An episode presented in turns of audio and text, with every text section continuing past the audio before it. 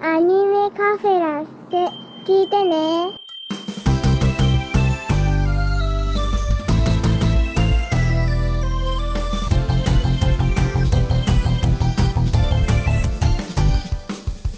年とともに増える企業に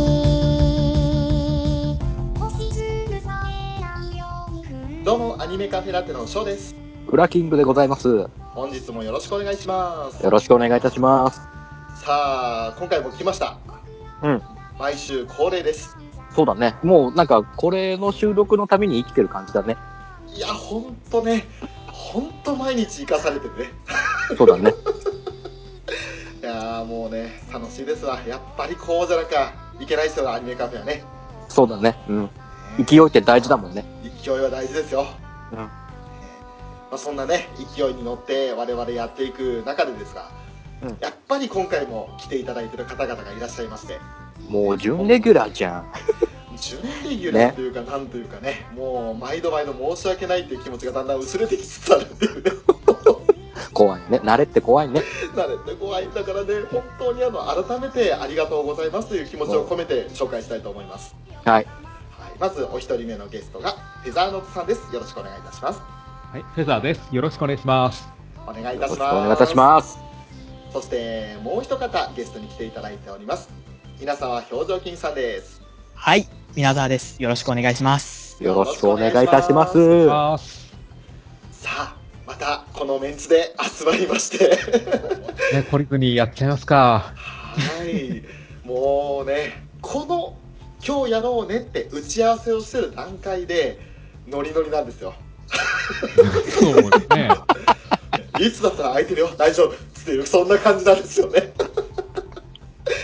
そして、じゃあこれからやりますよって、ね、なんか誰か来てくださいますかって言ったら、連絡を来てあの送ってくださる方もいらっしゃるということに、ねわずか1時間前ですよ、告知したの。 本当ありがとうございますですよ。いや、暇、暇人なのでね。とんでもないです。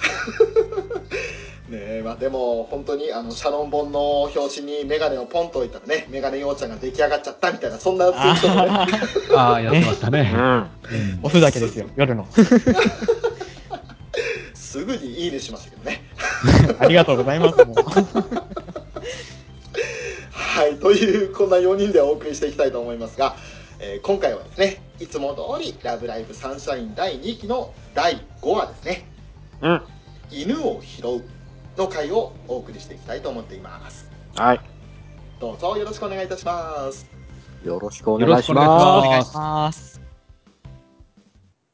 毎週同じことで感動できるなんて羨ましいにゃえー、それじゃん翔太氏がバカみたいじゃんバカなんです。アニメカフェさあそれではですね、えー今回もまた配役を決めてやっていくんですけれども、うんまああのす、でに本編をご覧になった方はご存知かと思いますが今回の回はセリフの偏りがひどいそうですね。す。そうだね。もう二人がずっと喋ってますね。そうなんです主役となるヨハネとリコこの2人のセリフ量が全体の8割に及びますあ、そんなにあった。はい、あのー実際にそういった計算をされてらっしゃる方もいて、うん厳密に言うと確か76%なんですけれど、うん。ねもう約8割というところまでいっていて、えー私の大好きなようちゃんがなんと 1分も喋ってないって いう今回はしょうがないです。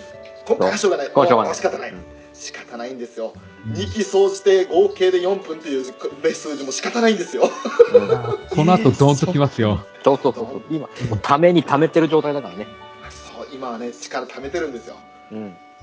これから全力前進ですよ全速じゃなくて全力ですからね、うんさあ、まあ、そんなねあのヨハネと、えーそしてリコこの2人のセリフが多いんですが、うんさあどうやって配役していこうかというところですけども、うんもちろんヨハネはフェザーさんですあ、またやっちゃいますしょうがないなこれしょうがないなって言いながらもう今笑顔なんですよきっと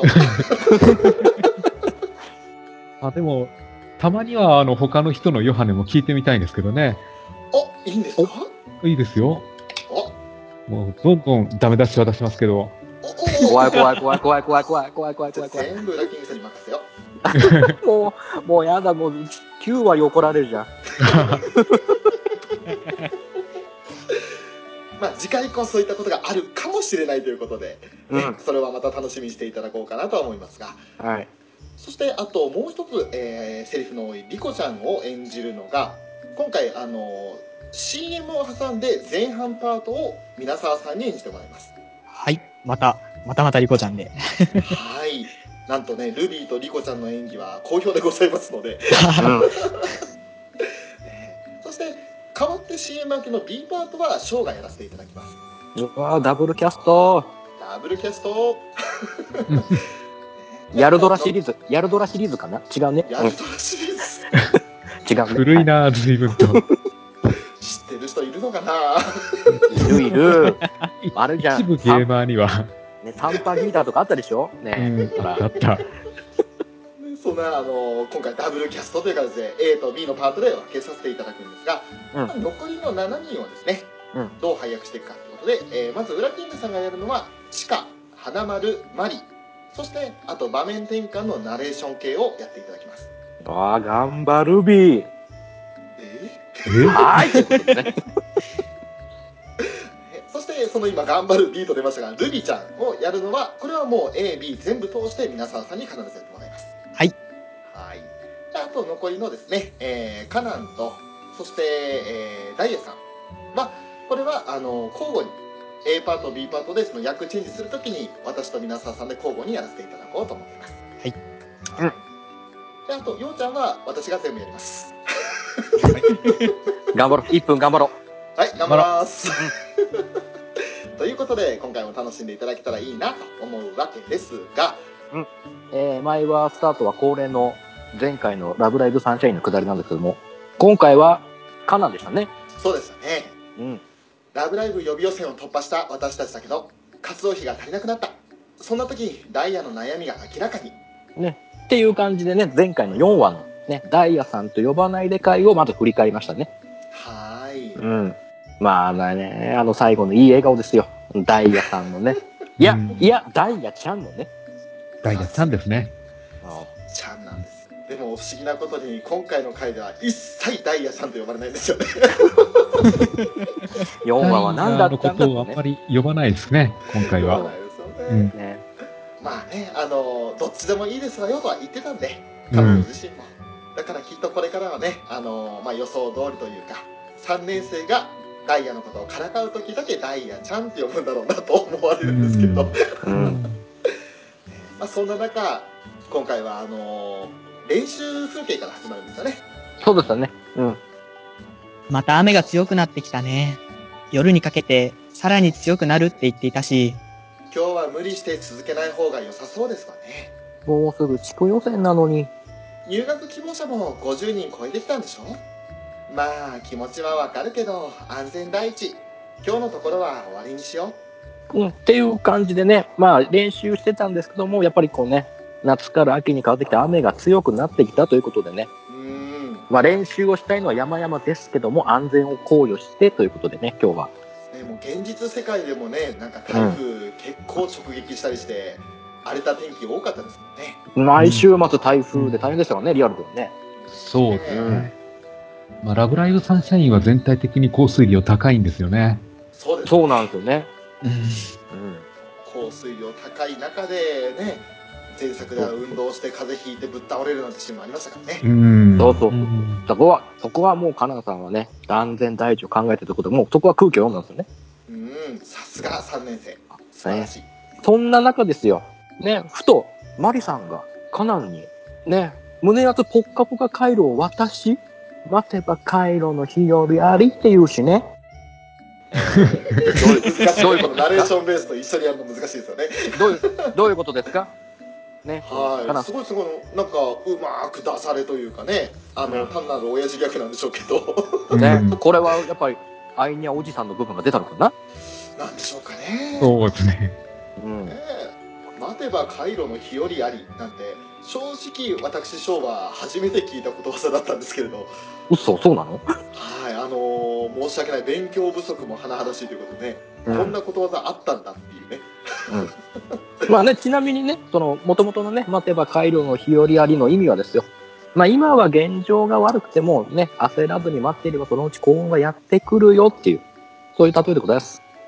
ねえそれでその回路の日和海の道の回路と北海道の回路を合わせたと、ねえさすがおじさんマリさんが意外とこういうことわざ知ってるっていうところがね、うん。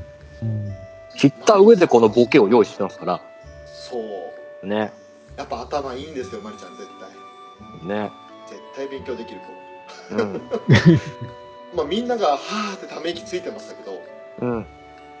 別にそんなにはーってため息つくほどの親父ギャグな感じはしないんですよね洒落たダジャレだなという感じがするんですよあそうそこしか。うん。はいでもよかったね。他のメンバーがみんなその、ね、待てば回路の日和ありを知ってる体だったからよかったね。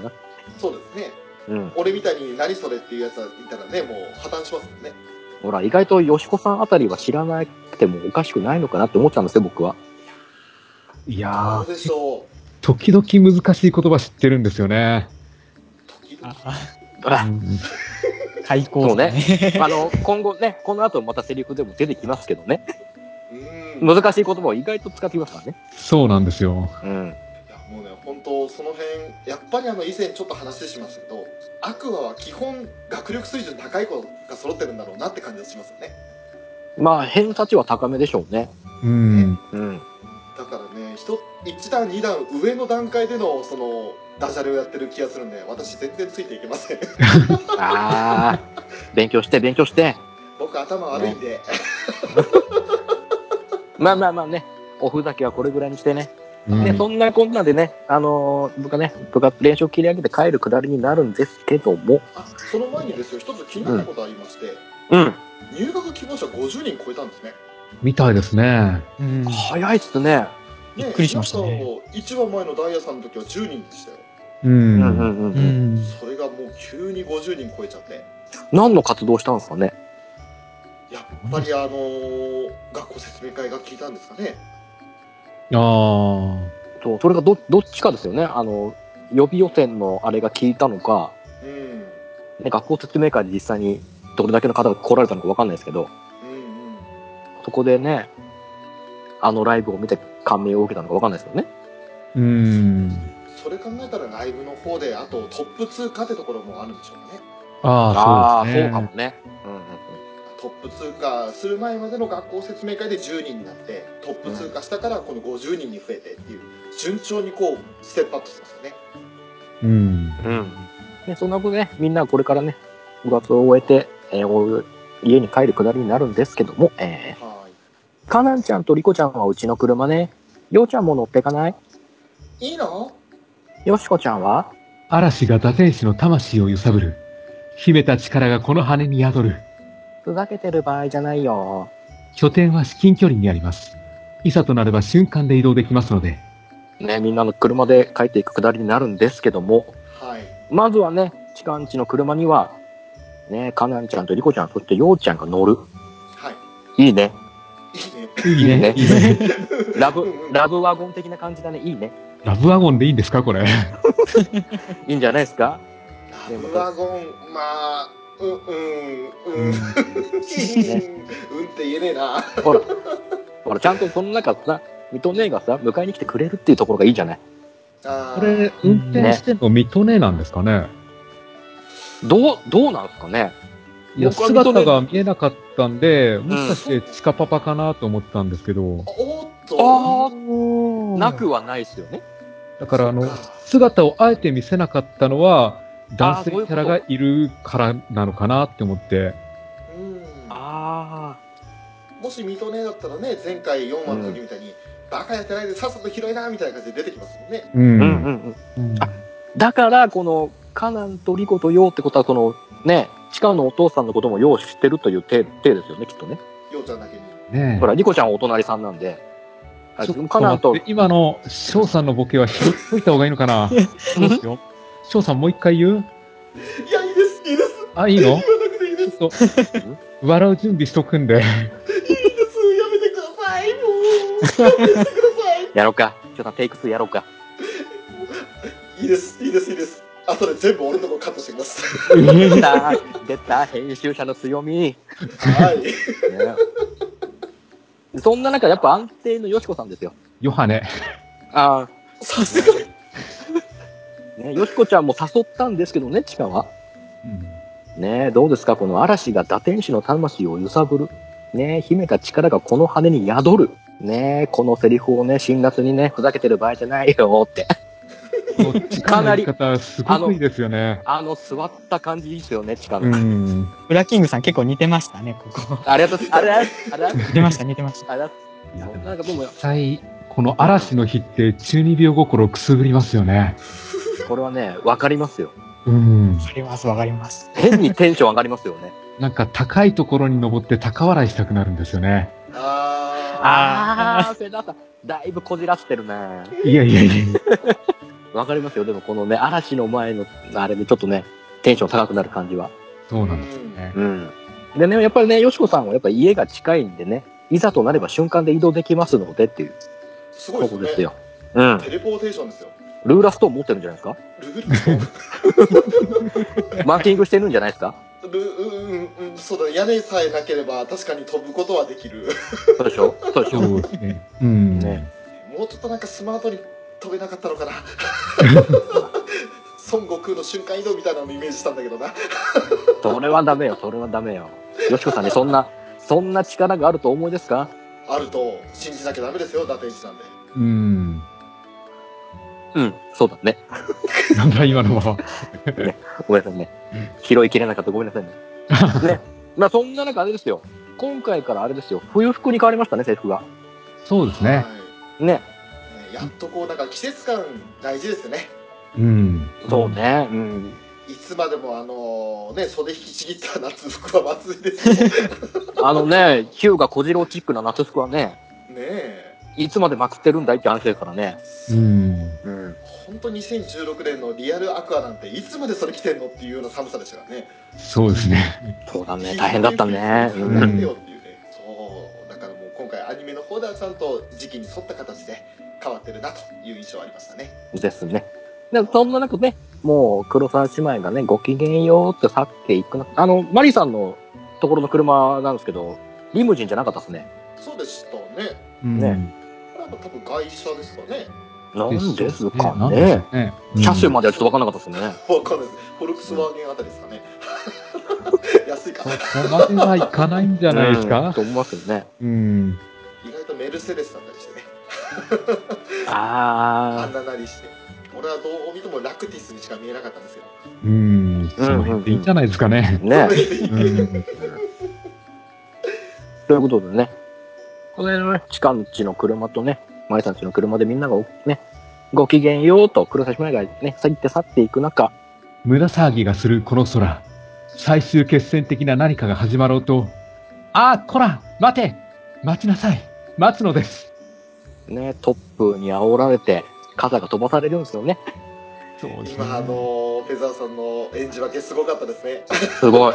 そう、こう、ここもね、本当リアルでね、見た時もね、ヨハネとヨシコがね、入り混じってるんですよ。うん。そう。うんねね、もうね、これそうあの本当はヨシコとヨハネで俺セリフ分けしようかなと思ったんですけど、いやーフェザーさんならやってくれると思 って、え、もうさす、もう丸投げ感が。丸投げ感でね。うんあそこ良かったんですよね、本当に。ね、傘がですよね、ねトップに飛ばされる中うね、んそう。このふ二人の人格が出てね、誰も聞いてないのにあれをやるんですよ。そうそうそうそうまあそうすそう。ごいですよね。まあでも、誰も聞いてないのをいいことに、的な何かでお茶濁しちゃってますからね。ああ。ああ、そう割ね。と今まで、その、言動的に割と作り込みがしっかりしてるタイプの患者さんかなと思ってたんですけど、うんついに的な何か言っちゃいましたね。確かにちょっと曖昧でしたね、珍しく。うん。まあやっぱさすがにふざけてる場合じゃないっていうのはちょっと分かってたんでしょうね。ああ、若干余裕なかった感うじですか。ん。うん、うん。ちょっとうん今回は略式で。略してです。ね。うん。ね、そんでまたね、風に翻弄されるよしこですけども、何その動きもしかして何かが私を導いて。っていう感じでね、あの歩道沿いにある、あの、堀に引っかかった傘をね、こう、両手で、いやって言いながらいやね、うん。そう、掴むよしそここさはんダメなんだ、ですよキ。ムさん。そこはフェザーさんに言ってもらわないと。あ、いやいあーや、いいよそうなんだいい今のはいいよ。いいいんじゃないこのかぶる感もいいと思います。いいと思い分まかす。った。分かった。ねじゃあこのままいくよ。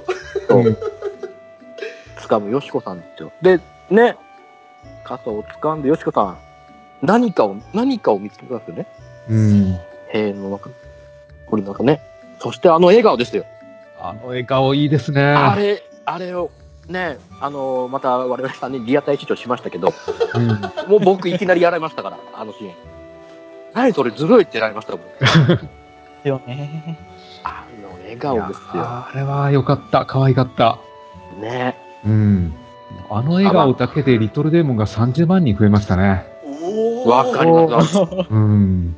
俺も危うく本当にやられかけましたから、リトルデーモンに。いや、打点しちゃいなさいよ。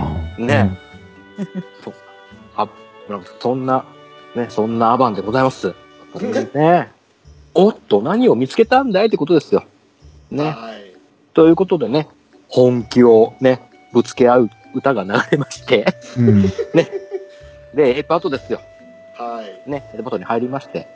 ね、場面はね、高見家になります。高見家のね、廊下になりますけども、あの、おある、あるシーンですよね。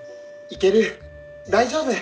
絶対動かないから。っていう感じでね、あの、椎茸の横でいたずらっぽく笑うようちゃん。それに対して向かいでね、おどおどしているリコちゃん。何をしているんだいってことですよね。うん。で、そんな、ね、リコちゃんはそーっとね、椎茸に近づこうとするんですけど、ね、近づいた瞬間に椎茸がね、目を見開いて、うんと吠えるんですよね。うん そうですね。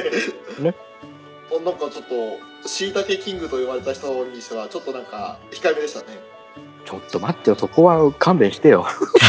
勘弁してよ。わかりました。 すいません、ちょっと雑な振りで申し訳ありません。もうちょっと、もうちょっとね、頑張ればできるけどさ。まだまだ一回一回頑張るから、今回。ね、そんな、そんな椎茸、椎茸の一吠えに、き、やっぱり無理騒がしいですわよ。リコちゃんがしいたけと目が合って、触れるかもって。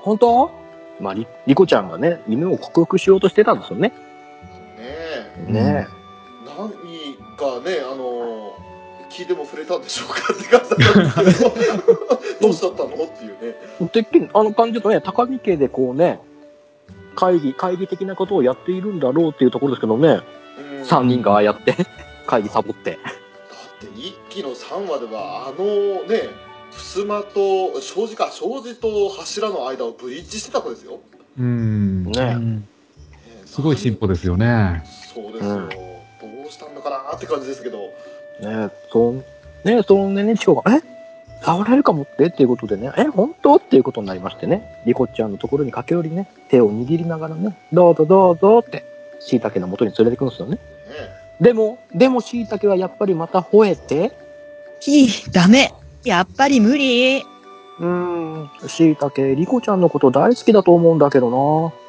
犬は見ただけで敵と味方を見分ける不思議な力があるって。いい加減始めるよって言うとね、リコちゃんは、ほっ、ね、とね、安堵のた息を吐きつつ、画面右下から生えてくる。新しかったですねこの右下から来るのはうう。うん。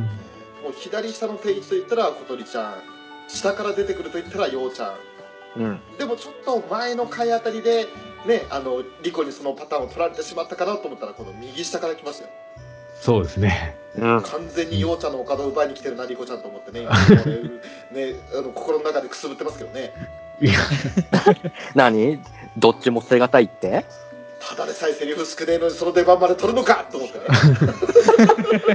あ、そっちね。そっちね、うん。うん。まあでもね、リコちゃんも匂いしなんで、別にいいんですけど、 いや、でも、犬って、やっぱ見ただけで敵と味方を見分ける、あれって本当にあるのかねどうなんでしょうね。ねえ犬飼ってたことある人っています自分はないですけど、現在、母がお飼っおて。いるので、実家行くと、まあ、よう吠えられますよね、 ああ、やっぱわかるんあだ。敵、俺敵なんだ、やっぱり。なんだこいつと思ったら容赦なく食ってかかってくるっていうのは印象はありますね。おお。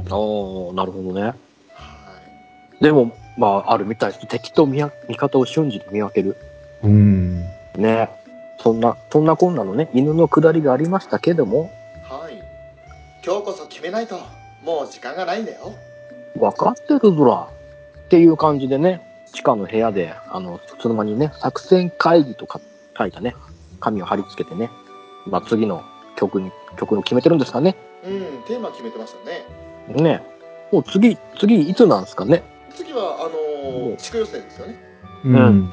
もう、もう迫ってる感じですよね、あのも感うじだと。近いうちにって感じですよね。ね。うんで。も相当多分、切羽詰まってる状況なんでしょうね。う。うんうん。でも気になったのがねあの1期の12話でミューズのポスターあの襖に貼ってあってそれ剥がしてちょっと日焼けしてない感じのここに何か貼ってましたよっていうふうに跡がついてたじゃないですかそうですね。あそこにその作戦会議と書いた紙をそのままベタッとかなちゃん貼り付けてるんですよねうん。うん。あれ剥がす時大変ですよまあ、ちょっと毛羽立ちますね。うんねえまあ時間だからいいよねって感じで貼っつけたんですかねかなちゃん、うあんうわぁ、さすが。もうねそれがちょっとね気が気じゃなくてね うん。大丈夫かなってというこんな感じでね、テーマ決めの話をするんですけれども、まずルビーちゃんが。でも、テーマって言われると、かといって暗黒というのはありえませんけどねどうしてよ堕天使といえば暗黒。アクアと共に歩んだ暗黒の堕天使ヨハネの奇跡。やっぱり輝きだよ。聞きなさいよまあ輝きっていうのは地下が始めた時からずっと追いかけてきているものだしねですがアクアの可能性を広げるためには模索が必要ですわっていう感じでね、まず曲のテーマを決めるわけですけどもう暗黒は即却下ということでね、うん。チカちゃんが食い気味に輝きだよって言ってね、静止してますけど。うん。いや本当にもうこの辺のやり取りもあとさっきアバンの部分でのあのふざけてる場合じゃないよってところもありましたけどうん。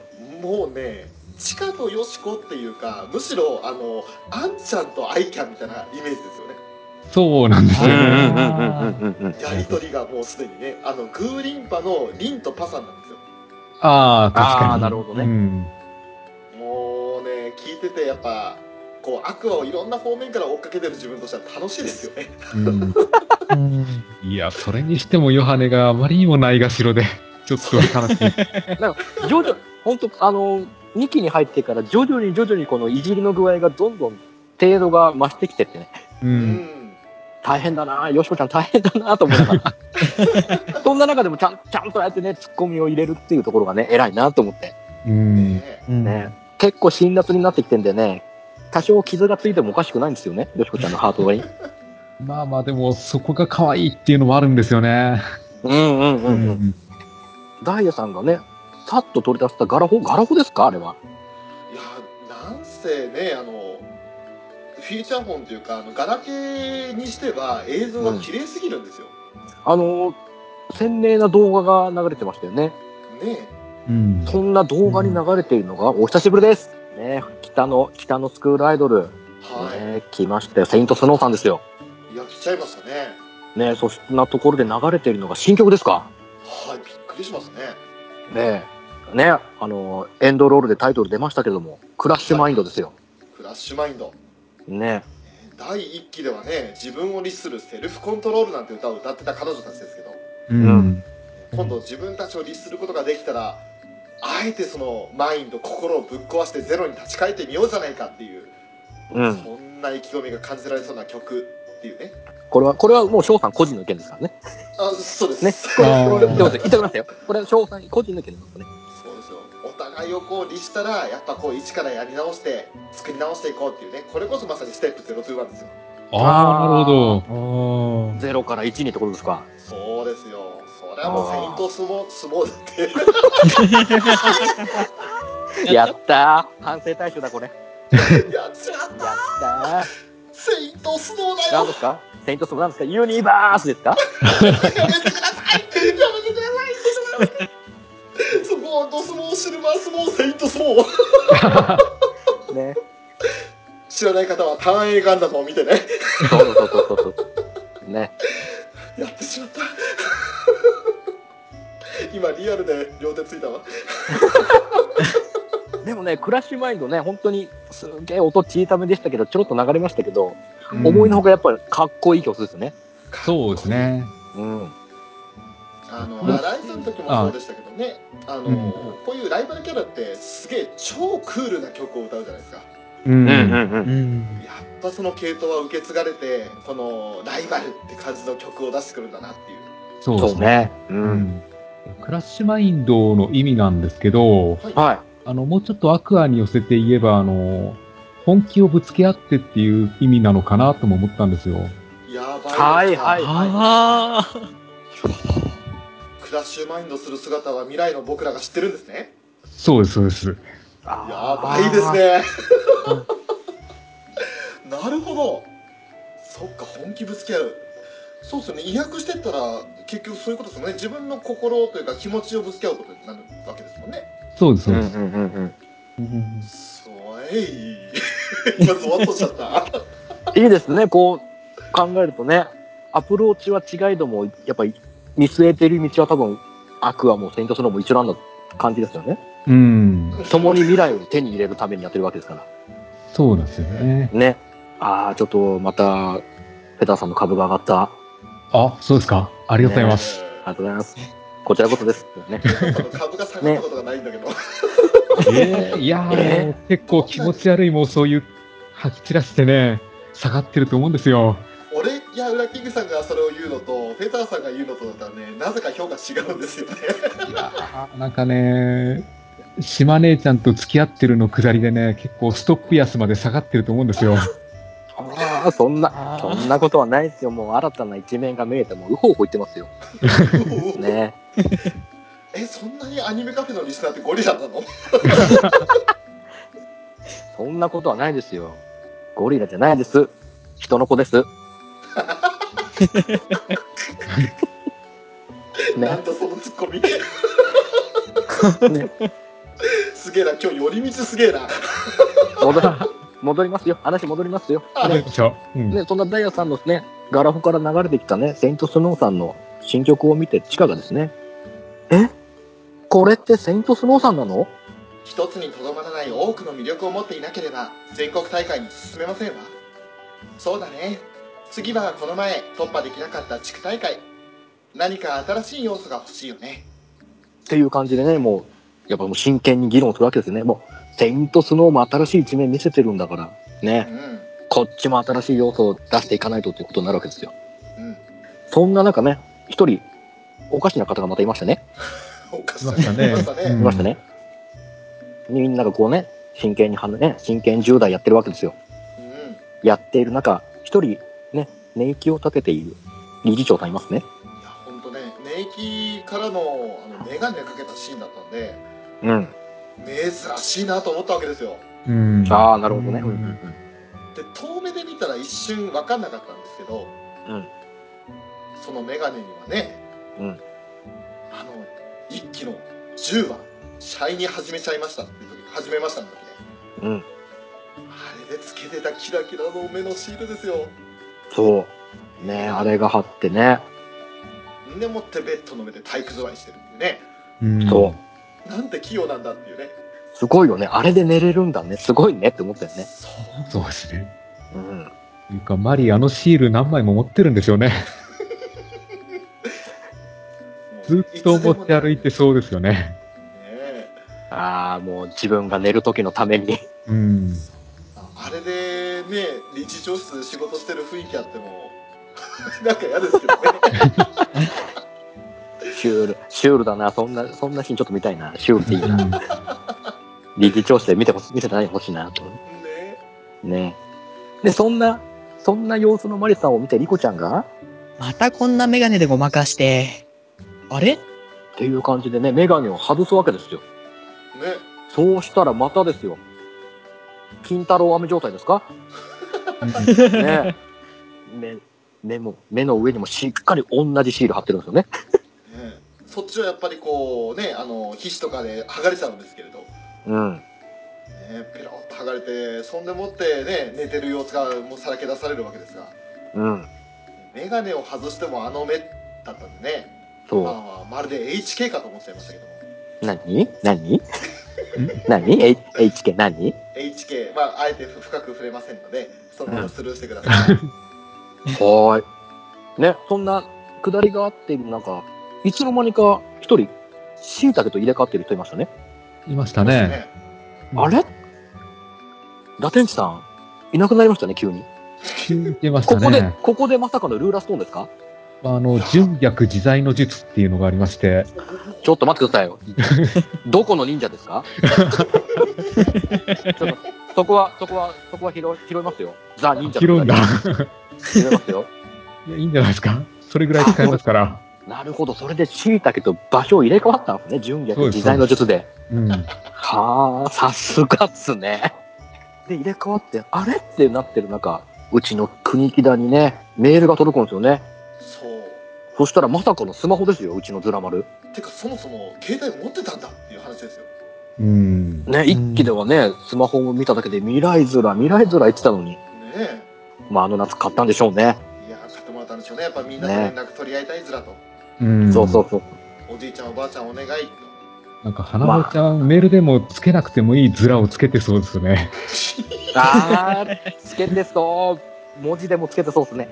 もう初期の頃の花丸ちゃんどこ行ったんでしょうねうん。またずらって言っちゃったずらとかいや、そこはもうほら、今であったじゃない。自分の個性を一つね、いいのに爆発させていいってことがもう気づいたんで。ああなるほどそう。変なだからもうとこに取っちゃったんだだからもうそれをもう自分のキャラとして受け入れたんですよ、ズラを。ね、恥ずかしがってましたけど、一期の頃は。うんそれもひっくるめてうちの花丸なんですよ。っていうことにも気づいたんで。うん。うんねなるほありどがとうありありがとうございます。ありがとうございま。ますととめね。がバカだ なね、そんなズラ丸さんが、んよしこちゃん、展開の勢力の波動を察知したため、現空間より離脱。どういうこと要するに変えるってことズラ。ということでね、え純逆自在の術から変えるっていうね。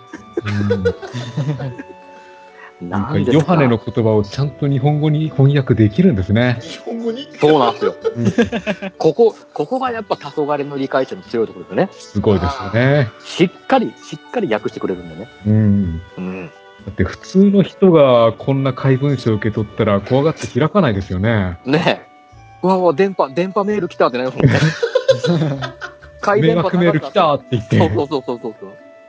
とりあえずブロックって感じで。ねえ。迷惑フォルダ入りですよね、即 ね。そうですよね。うん。そうか打点子メールは迷惑メールになるのかだから、だからこそこの黄昏の理解者のズラ丸にはもう、ね、ちゃんと翻訳してくれるからっていうことを送ったんですよ。ああ、なるほど。多分他の人がメールこれ受け取ったら多分速攻あれだと思うんですけど。そうですね。ブロックですね。そう。もしあれですよね将来的によしこがあのそのキャラを買われて芸能界デビューとかしたらマネージャー花丸ちゃんじゃないとやっていけないですよねまあ、ーそうですまあね。そうなっちゃうね。うん。ねえいやーそっかだってまともにスケジュール組めないと思いますよこんな言葉ばっかりだったら ねそうね、大変だね。えうん。いや大変だ本当にね。ということでね、よしこさんが一人ね、先んじて帰るわけですよ。はいからね、帰る途中で、あれは何ですかあるホームセンターですね。そうジャンボ延長ですねうん。う。うんうん。スクフェスにも出ましたよあ、そうなの出たの出たんだ出よましたね。うん。出てました。はおういこれはねアクアのストーリークリアしてないとねまだ見れないんですけれどうん。ちゃんと出てるんですわただそれがね、高見家から距離にして10キロぐらいなんですよね。そうなんですよバスで30分ぐらいかかるんですって。しかもそのジャンボ延長からさらによしこの自宅までバスで15分かかる距離なんでうんうんうん。だから本当あの中間地点ですよねああ、なるほどね。うんはいはいはいはねまあ、私も同じ道を車でね通りましたけれどい。うん。うん。もう運転しながらジャンボ延長見つけて「うわージャンボ延長だ!」ってもうさすがっすね。さすがっすね。 うん。ねあの前見ませんでしたね運転中に「バカ野郎」ってね、そんな中ね、よしこさんなんで寄ったっていうところなんですけども、ね、そんなことは語られることなく、また場面が変わりましてね、うん。今度はね、リコちゃんの自宅になるんですよね、シーンが変わって。でね、もう、もうちゃんと部屋着、部屋着モードですよ、リコちゃんは。えまだ夕方だったのに、うん。寝るときに着てるパジャマですよね要するにねそうだね。うん。うねん。完全にくつろぎモードあ、ありがとうございますあ、うんこちらこそ、あ、ここからこそ。あれ、俺、あ、俺絵描いてない。違うね。ね。そんなね、リコちゃんファンにはね、生つばもののシーンがありますけども、リコちゃんがえ今から届けにそうなのよしこさんのお母さん携帯忘れていっちゃってということでね、いつ来たんですかうちの、うちのよしこママ。うちのよしこママうちの、うちの、ああ、ごめんなさい。ママの、ママだけです。ごめんなさい、ごめんなさい。 そう、いつの間にかね、信仰が深まって今度ね、リコちゃん家に来てるっていうね。みたいですね。ね でも普通に考えたら土平日ですよねうん。うん。で確かよしこママって学校の先生ですよねそうですね。そうだね。うんうん。どうして来てたの来れたの わからないっていうところがあるんですけどね何を、いつの間にかあんな仲良くなっちゃったね。うん。何を、何を話したのかも気になりますよね。ママ二人なりがま。すね。ねまあまたねよしこにとってはろくでもない情報が吹き込まれているんでしょうけれどでしょうね。でしょょうね。っていう感じでね、うん。まあ、リコママがね、よしこちゃんのお母さんの携帯をまた、ね、よしこちゃんにと、よしこちゃんちまで届けてくれっていうことでね、リコちゃんがお使い頼まれるんですよね。ここら辺だったわよね。ということで、これが、ラッキー沼津っていうんですか、よしこちゃんが住んでるマンション。そう高級マンションですよあ、高級なんだ。へ高級あのー家賃高いよえ。沼津の一等地でありますん でなんかその言い方、言い方ちょっと毒があるな。いやいやいや沼津そのんなこと一等地ないでそ。んなことないあのね私があの2日間宿泊した沼津リバーサイドホテルの隣にあるんですようん。そんな住むね、よしこちゃんちのマンションの路地裏で何かを見つけてるんですよね、リコちゃんが。で、その背後ですよ。背後に何やら怪しい影がいますね。はいサングラスをかけた、いかにも不審者っていう方が、急に後ろからさっと現れて、リコちゃんを羽交い締めにしましたね。やばいですねうんおっと事件か事件かって言った。これそはねアニメをその場で放送止めないといけない事案でしたよ大丈夫、ラブライブこういう、こういうシーン流していいのって思いましたからね。ねうん。これはやばいと思ったんですよと思ったんですけども、声を聞くと、静かにしなさい。よしこちゃんということでね、よしこでしたね えちゃんちゃんっていうねそう。ね何も事案もクソもねえわっていうねうんね。ドッキリ大成功ですね。ただの、もうただの、ただのハザードでしたね。うんそうでしたね。うん本当にただのよしりこハザード。ねね。ありがとうございます。もういつの間にかあんな ね、グラさん用意してね、ね何をしてるんだいってことですけども。いやもうやっぱりあのグラさんを用意する流れはね、うんもうここはニコちゃんからついでますよね。そうですね。ああ、なるほどね。ただあの縁の色が赤くなかったのはちゃんねちょっと残念ですけど、ああ、なるほど。あそこがもう赤でしかもそれかけてあのーさらにエレベーター乗る前に回転し始めたらもう最高ですよ。うん、そこまでやってくれるともう。ねねハテナハートビートです。えね、そんな、そんなよしこちゃんがね、出てきましたけども、ヨハネ、なんでリコがこんなところにいるのいえ、ちょっと忘れ物を届けに。っていうところでございますけども、うねんまあやっぱよしこさんはやっぱ先輩呼びしてはやっぱ上等、上等手段なんですね。そうですね。ねももうカナンだろうがダイヤだろうが呼び捨てですね。ねねう、うんん。そんなよしこ、ねあれですけども、ねあの、りこちゃんが気になってたケージの中に、ワンちゃんいましたね。いましたね。ねね可愛らしいワンちゃんが。うん、あれ、あれ、犬種がシェルティなんですかシェルティっていう犬種なんですね。みたいですね。ねねそんな、ねワンちゃんの前によしこちゃん、餌をもね、持ってやってきたんですよね。うんうん。ほら、ご飯だよ。ふふ、慌てて食べなくてもいいのよ。あら、かわいい。何っていう感じでね、 じと目で見つめるんですけども、リコちゃんがよしこやこと。うん。うね、んそこをまたね、辛辣に返すわけですよ、よしヨハネが。見てわからない犬よ。えよねねえっていいね。 可愛いね、可愛いねって言いながらね、ゆっくり後ずさるリコちゃんですよ。 ね。それを、それを見た、やっぱ、ヨハネのあの復讐ですか始まりますね。行けうわ、うわっていうことでした。もうねえあの目をなあれなんていうんですかくの字って言ったらいいですかうーん。うん。ねバッテンみたいに近い状態でもうキュッと目閉じながらうわーって逃げ惑うんですよいやねああいうリコちゃんはもうからかいたくなりますよね。なりますうんうんうねんえ。まあ、そんな中 ね、まさかの一周ですよね。そうですね。 なかなかのスピードですよ。いあの、よあの距離一周っていうの は。どうでしょう実際、翔さん、ね、あそこいましたけど、なかなか時間かかりますよね。あれ一周回るってなると。うん。まあそうですね路地裏こうぐーっと行ったり来たりなんでうん。どうなんでしょうねあの距離で言ったら多分10メートル20メートルぐらいになるとは思うんですけれどうん。犬に追いつかれないで走り切るのは難しいと思います そうですよね。うん。ワン、ワンちゃんもなかなかの全力疾走で追いかけてますからね。うん。うん。そんな感じで、いきなり、ねえ、復讐かと言わんばかりに、リコをいじり出すヨハネですけども。 何するの本当に苦手なのね。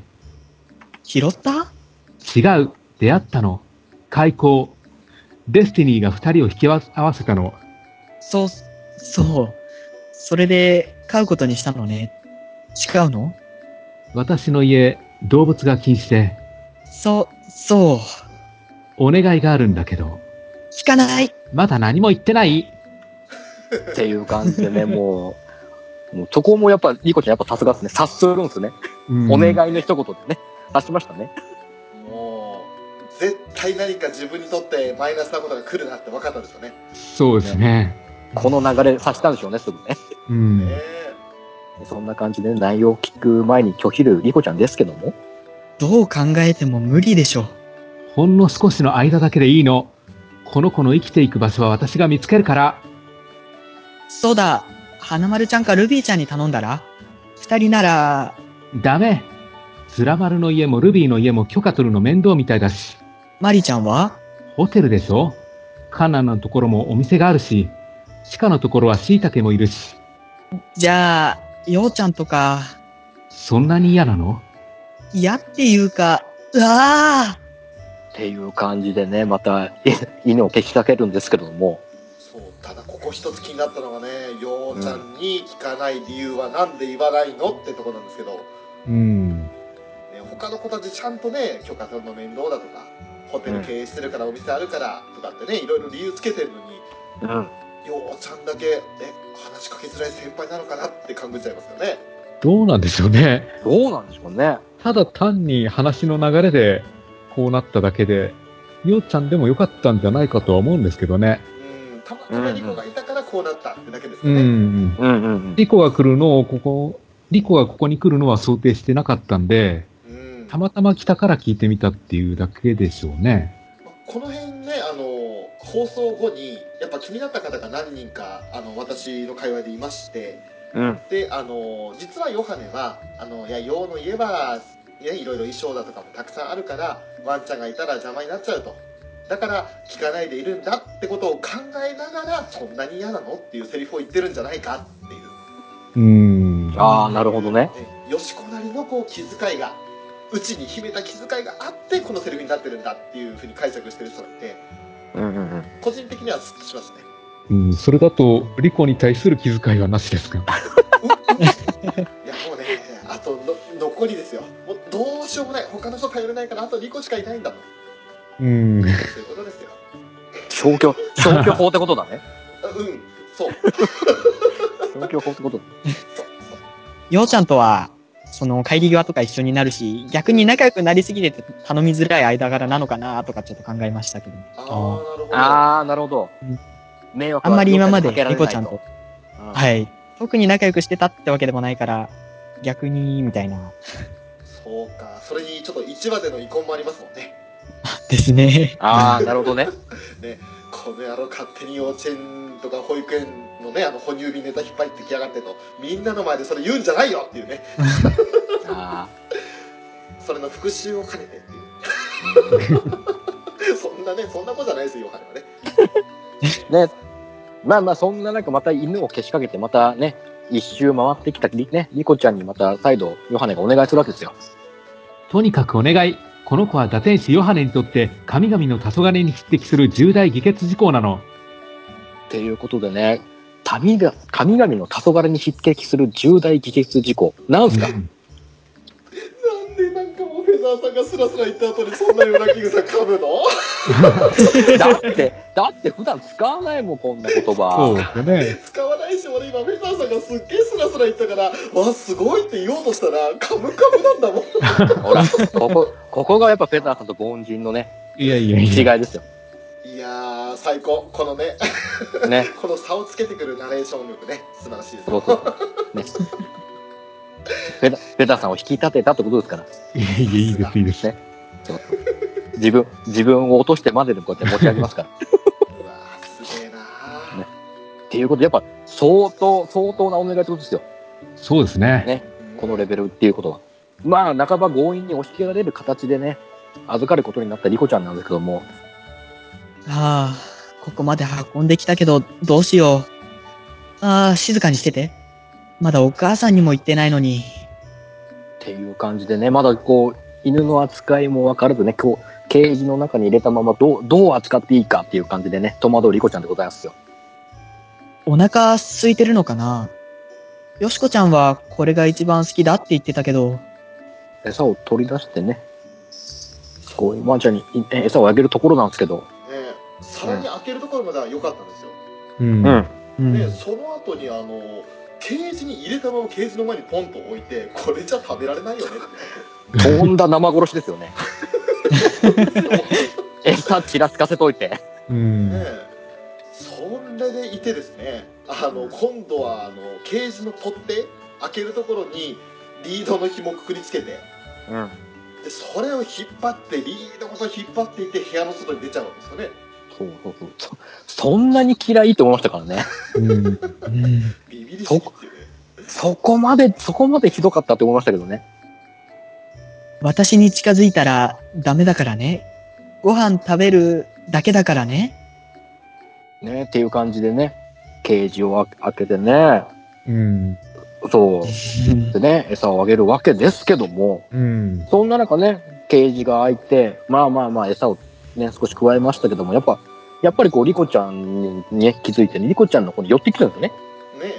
ねねでも慌てあもうリコちゃんが慌ててあもうリードの紐ね引っ張ってドア閉め てねえ置き去りにするわけですよいや本当にねあの部屋に取り残されてねすごい悲しそうな鳴き声してましたよねそうあれはあれは本当にあ大丈夫かって思いましたけどねさすがにまあビビるのはわかるけどちょっとかわいそうだなと思っちゃいましたねうん。ねえ敵と味方を見分ける不思議な力か。っていうことでね恐る恐るドアをゆっくり開けてね忍者ともうリードの紐で、ね、ワンちゃん遊んでるんですよねそんなワンちゃんを見てねち、よ。っていう感じでまた優しく語りかけるんですよねねあれはずるいよよこの時のリコちゃんの笑顔良かったですね。かっなたんかうん。今回5話に関してなんですけど、総じてやっぱあの柔らかい笑顔が2人とも良すぎるっていうね。そうですね。もうね何回コマ送りしたかしないでよ。 ね。やめて、そこはちゃんと、ちゃんとね、静止画にしないで。うんい。やーもうね可愛いんだあの表情の変化が、うん。んうん、わかる。ねだって、さっきまで、ちょっと前まであんなに怖がってたんですよ。うん餌あげるのにも一苦労してたリコちゃんが急にね。あの瞬間の中の人ネタですけど中の人は犬大好きなんですようん。んその中の人の感情が表に出てきたなって感じがしたんですよねああ、ああ、ななるるほどね。すごくなんかこううわーリキャコ優しいっていうふうに思い ながら見てましたあけどじゃあ、じゃああの、あのシーンはやっぱりリコちゃんっていうよりかはリキャコのなんかそんなセリフなんイでしょうメージね。うんうんうんもうねよかったようん。わかる。ほど。うん。ねっていう感じで進みましてまたねシーンが変わりまして今度またね練習のシーンになりましたねワンツースリーフォーワンツーそこでみんな近づいてはいうん前よりだいぶ良くなったよね振り付けの練習してましたねえうん。屋上で練習してましたけれども、あの、最後のね、あの、決めのポージングのところですか。はい。まあ、翔さん、いろいろ言いたいことあるんでしょいやもう本当にね、あのーハッピーパーティートレインツアーで、あの、リコが披露した寿司三昧ポーズをね、リコとルイでやってるんですよ。ああ、あおお本当にね、あ、来た、ここで寿司三昧来たかって思いましたけど ね。あ、そう。本マグロ持たせたくなった。うん、ねうん、そうだね。そう、何違 う、求めてはいいんだけど。それの何お寿司と言ったら、癒したかった。うん いやあのね寿司名前ポーズっていうのもたまたま両手を広げたら姿がそれに見えたってことでねあの、んラブライバーの間でそういうあリコが寿司三昧のポーズしてるやんっていうのがあったんですけれど、ねうん。別にこれあのただのネタなんで全然関係ありませんのでまあね、他にもまだ言いたいことあるんでしょまあそうですねちかちゃんと花丸ちゃんですよね某「ドラゴンボール」に出てくるキャラのようなね決めポーズをしてましたけれどもい結構ねあのとあるゲームでは私フレンドと一緒になってあんなポーズ撮って写真撮ったりしてるんですけれど「うんうんうんうんうん。 ドラゴンクエスト10」っていうゲームではねうんまるで義乳特選隊のようなねあんな決めポーズですよそう、誰誰じゃあ、地下誰牛乳いや隊わ長かんないあの義乳特選隊のようなポーズってだけであ俺義乳特選隊の人たちわかんないからさああ、そうか。銀、ああ、そうだ、銀のポーズは違うな。あんな、ねえ、ひっくり返って、お尻から顔見せるような感じだから ね。銀たちはね。誰が誰のポーズかは正直わかんないんで俺もあくまでここ濁してねそれのようなポーズってことねでまた、これまたね、本編見て、また確認していただければと思いますけども。はい気になる方はねぜひ、そんなところでね、こう、練習続いていくわけですけども、ダイヤさんが。ではもう一度と言いたいところですが日が短くなってるからね怪我するといけないしね。あとは、沼津で練習するに、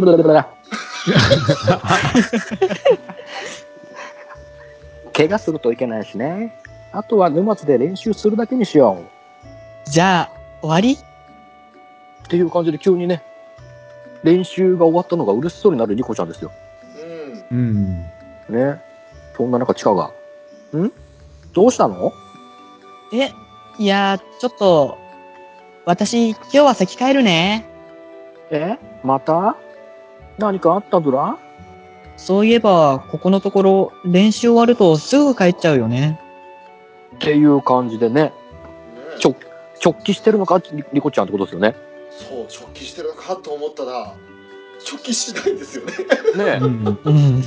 またあのジャンボ延長に行ってましたねそうあのこれはさっきあのよしこはねその地下の家からジャンボ園長が途中に会って自分の家に帰るっていうのはルートだからいいと思ったんですようんなぜリコちゃんは学校から自分家を通り越してジャンボ園長に行ってそして帰ったのかとうん。なるほどねねルート的にはちょっと不自然だなって思っちゃったんですけどうんなんかその辺の分析の仕方がストーカーっぽくて怖いですね。やめてやめてほらやめてほら怖いね怖いね ねまあまあまあそんな中ねジャンボ延長によって意気揚々と帰宅するやいないやですよリコちゃんたったいまー。いい子にしてた今日はお土産があるのよ。じゃーん。 ふふふ、面白そうでしょっていう感じでねうんまた、またこの子、またもう、 またテンション高いです ね。ねあー今のおちょっとリコの顔が浮かんできたああ、ありがとうございます。もうすごいなすごいなねっていう感じでもうねあんなに数日前まであんなに嫌がってたのにもうめちゃめちゃ嬉しそうにねワンちゃんにおもちゃを買ってあげるわけですけどもねと でもでもまだケージに入れたままなんですよね直直接触れることはまだできないリコちゃんはどうやって犬をケージに入れたんでしょうね。気になりますよねうん。ね出してしまったらもう最後ですよねうんまあケージごと持って追いかけたんじゃないですかうそう、んケーケージごと持って入れた隙にまたドアガッ閉めてじゃないですかねあるいはケージの奥の方に好きなお菓子とかああなるほどねあこっちだよこっち だよって言って入ったところパタンわマナーポインじゃねえんだからってね。ちょっとその、そのシーン見たかったっすね、あったら。見たかったです ね。で、そしてもう思いっきり、 やった、入ったって感じですよね。そうそうそう。めっちゃ格闘してて髪の毛ボッサボサなリコちゃんみたいですね。見たいですね。うん。っていう感じでね、まあまあ、ワンちゃんを可愛がってるリコちゃんですけど、そこにね、リコママ来ましたね。リコお友達よ。誰来たんすか誰来たんすかって思うんですよね。ね。わざわざリコちゃん家に、ね、赴く人、なかなかいないじゃないですか。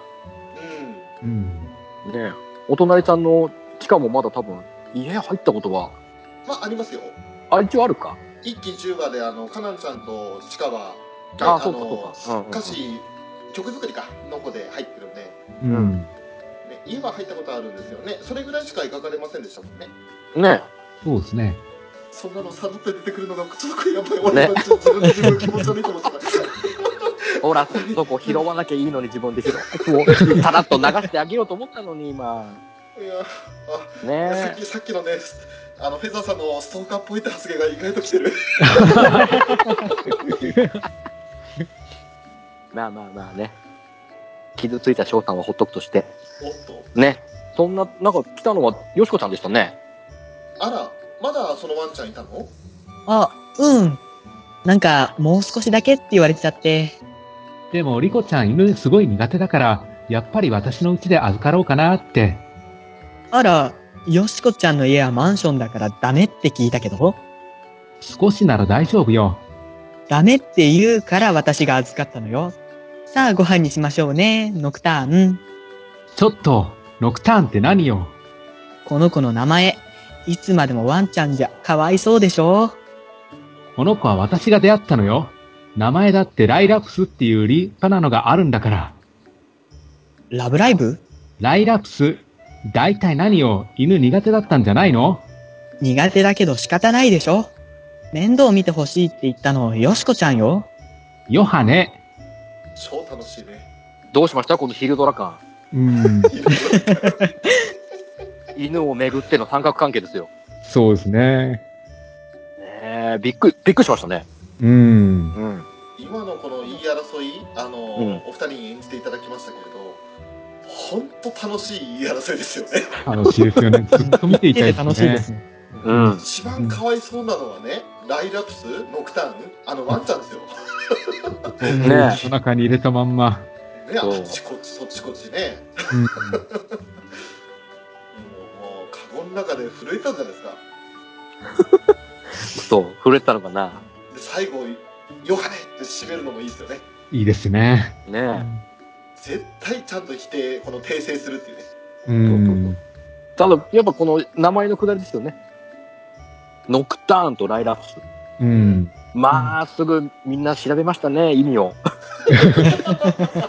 早えなぁと思いながら見てね。うんねえ。ノクターンが野草曲でしたっけそうですね。ねうん。まあ僕は、あの、女神転生大好きなんで、うん。もうすぐ女神転生3が思い出してますけど、おーあそうだ、ノクタ ーン、ノクターンって2人ついてたなと思って。うんうんああ。確かあの、うんキャッスルバニアでノクターンっていうタイトルついてたような気がああ、ありますね、確か。して。うん。そう、ノクターンはすぐ分かったんですけど、うん。問題はライラプスですよ。最初僕全然分かんなくて。まあ普通わかんないですよね。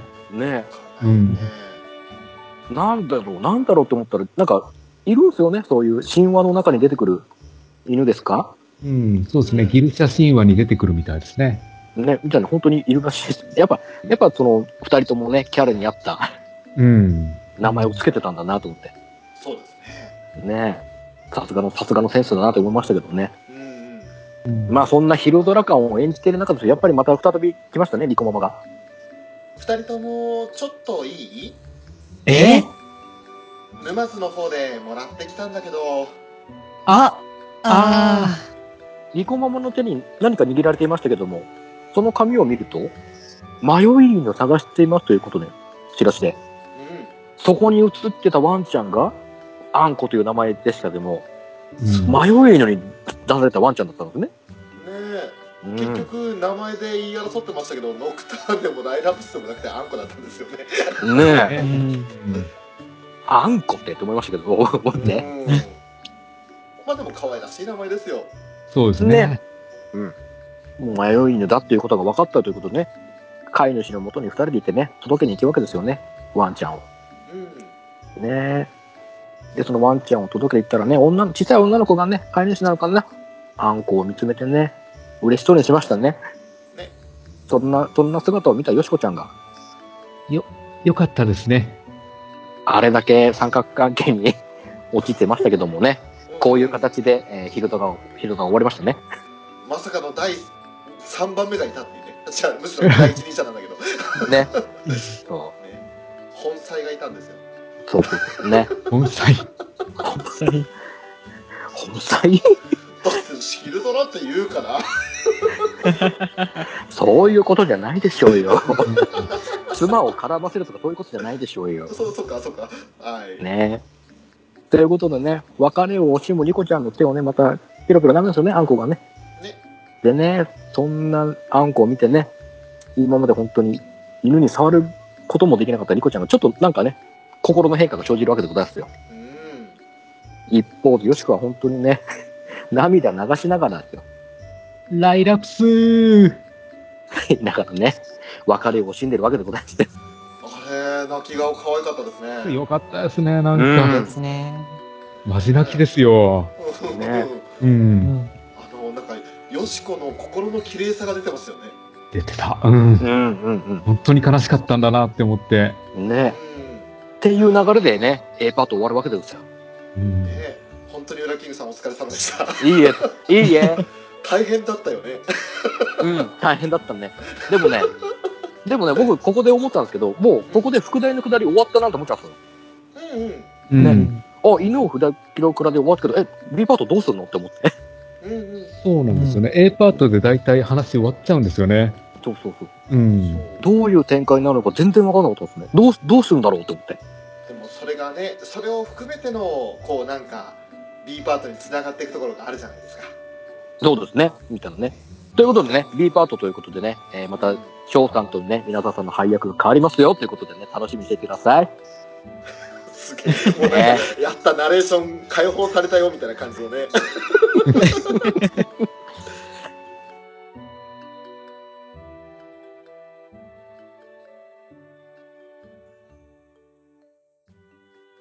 パート2に続くよ。ゆっくり聞いていってね。